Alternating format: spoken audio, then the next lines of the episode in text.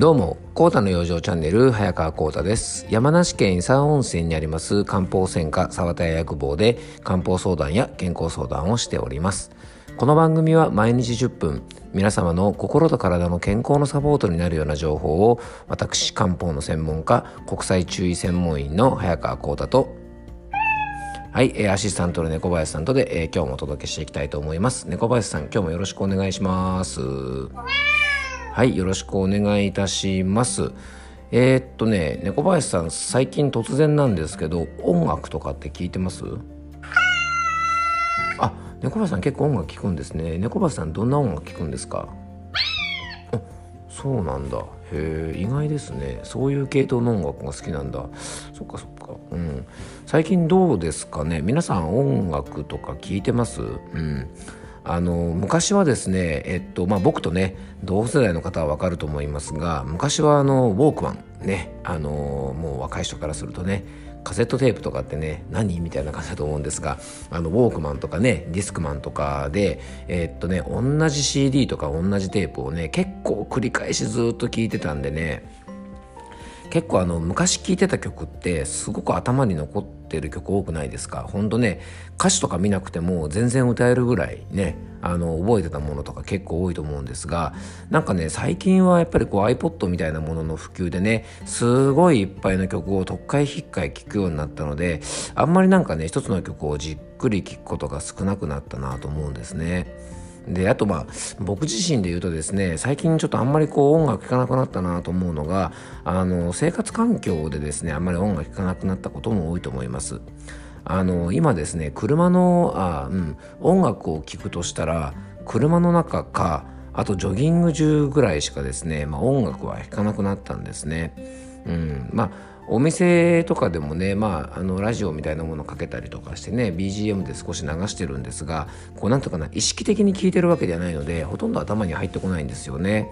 うん、なのであの最近ほんと音楽も聴かなくなりましたしあとうんとね最近はね音楽を聴くよりもえっとまあこういうねあの、まあ、僕も配信してますけどあのポッドキャストみたいなものとかねそういうものを聴いてる方がなんとなくですねあの音楽聴くよりも圧倒的に多くなったのでなんか純粋に音楽っていうのをね聞かなくなったなと思います、うん、なんかもうちょっとね音楽楽しみたいなっていうふうに思うんですよね。うん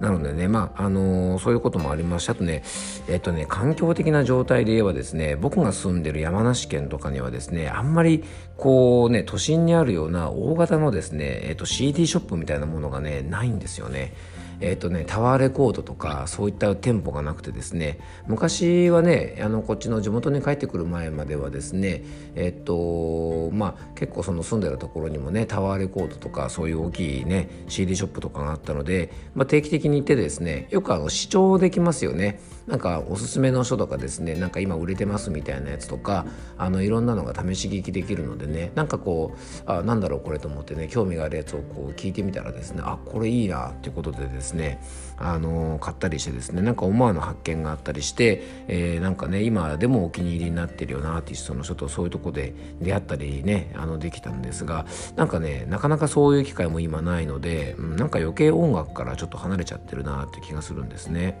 うんそう考えるとねやっぱりねラジオを聴くってていうのはですねなんか音楽の情報を仕入れるのにはとってもいい媒体だなと思いますなのであの仕事とかしながら自分が好きな音楽だけ聴くのもいいんですけども、まあ、新しい音楽との出会いにもなるのでね、まあ、ラジオなんかはねすごくやっぱり、うん、今の僕らの生活環境を考えるといいのかなと思います。まあ、テレビと違ってですねやっぱりねなんかしながら聞くことができるっていいですよね。うんあのということでねあの僕もねラジオ番組とか出てますのでねまたよかったらラジオ聞いてほしいなと思います。はいよろしくお願いいたします。で今日はですね何のお話をしようかなと思って考えたんですがえー、っと僕たちってねあの自分の体の本当にいい状態ってえー、果たしてねちゃんと理解してるでしょうか？えっとね今日この話しようかなと思ったのはえっと先月ねこの番組にもあのーゲストとしてね出ていただいた、えーと、アーユルベーダアドバイザーのあの土井京子さんがですね、えーと、ご自身のポッドキャストの番組の中でやっぱね自分のいい体の状態をちゃんと知っておきましょうみたいなことをねお話しされてたんですね。でこの話ってね、えーと、僕と京子さんが、えー、と先日ですねえっ、とこれはあれかなあのインスタライブでねこの話したのかな？インスタライブか、えー、っとクラブハウスか何かでねこの話をしてえー、っとまあね僕らの話の中でも出てきたのでちょっと今日はですね僕のこのポッドキャストでもあの自分の体調のねいい状態をちゃんと知っておこうということをテーマにちょっとお話ししたいなというふうに思います。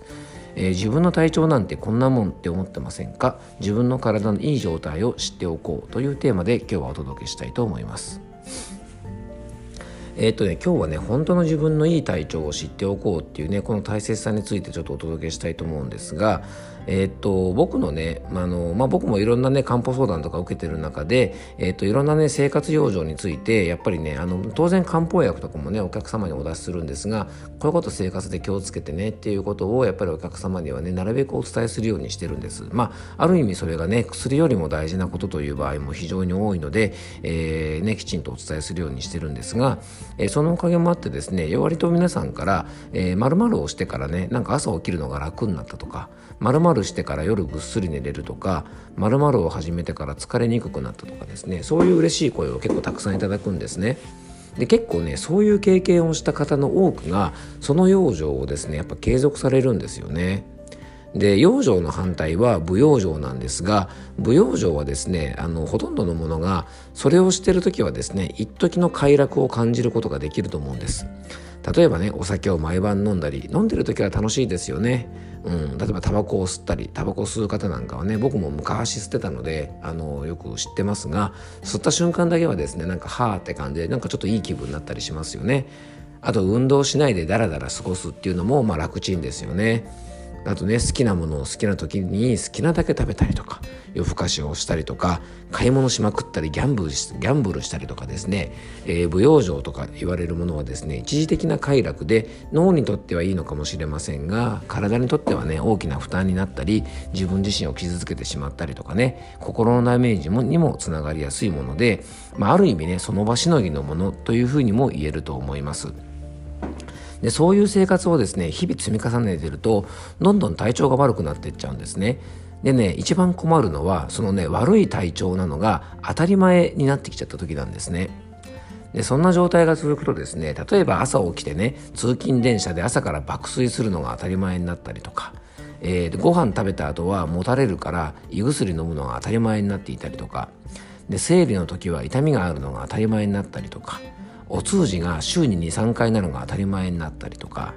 でお通じがね毎日下痢なのが当たり前になったりとか寝る時にいびきをかくのが当たり前とかね頭痛持ちなんて言葉があるぐらい定期的に頭痛なんて来るのが当たり前になってたりとか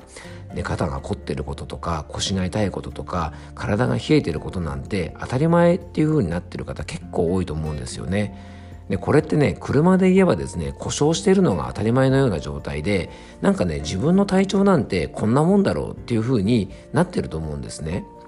でやっぱね体が持ってる力がちゃんと発揮できてですね常にいい状態でいることってねすごく大事なことだと思うんですね。でさっき僕が言ったようなことはですね、えー、体からの弱りのサインで体に負担が多すぎますよというようなサインです。でそんな時にですね病院の薬を飲んだりとか、まあ、漢方とかね、まあ、そういったものも飲んだりとかサプリメント飲むとかっていうのが正しい方法かっていうとこれはね正直言って違うと思うんですね。なのでできるだけですね自分のね体の不調になってる原因の生活習慣っていうのを一個ずつ考えていってですねで少しずついい生活を加えていくことで体調を整えていったりすることが一番大事じゃないかなと思います。でねお酒を毎晩飲んだりしてる人は、まあ、飲まない日をねちょっと作るとですねその飲んだ人飲まない日で体の快適度が違います、うん、これは僕自身もすごく感じますし、ね、例えばタバコをいつも吸ってる人はタバコを少しやめてみるとですねタバコの毒素がない体の軽さを体感します。で運動しないでダラダラしてる方は運動した後にですね気分がすっきりする体が軽くなる、ね、疲れにくい体力のある体が実感できるとですねこういうような食習こういうようなですね生活習慣の良さを非常に体感することができるんですね。でそうするとですね、え一時の快楽のために毎晩お酒を飲んでいたのがですねお酒を飲まない日の快適な一日を体験できるとですねそこでちょっと天秤にかけてほしいんです。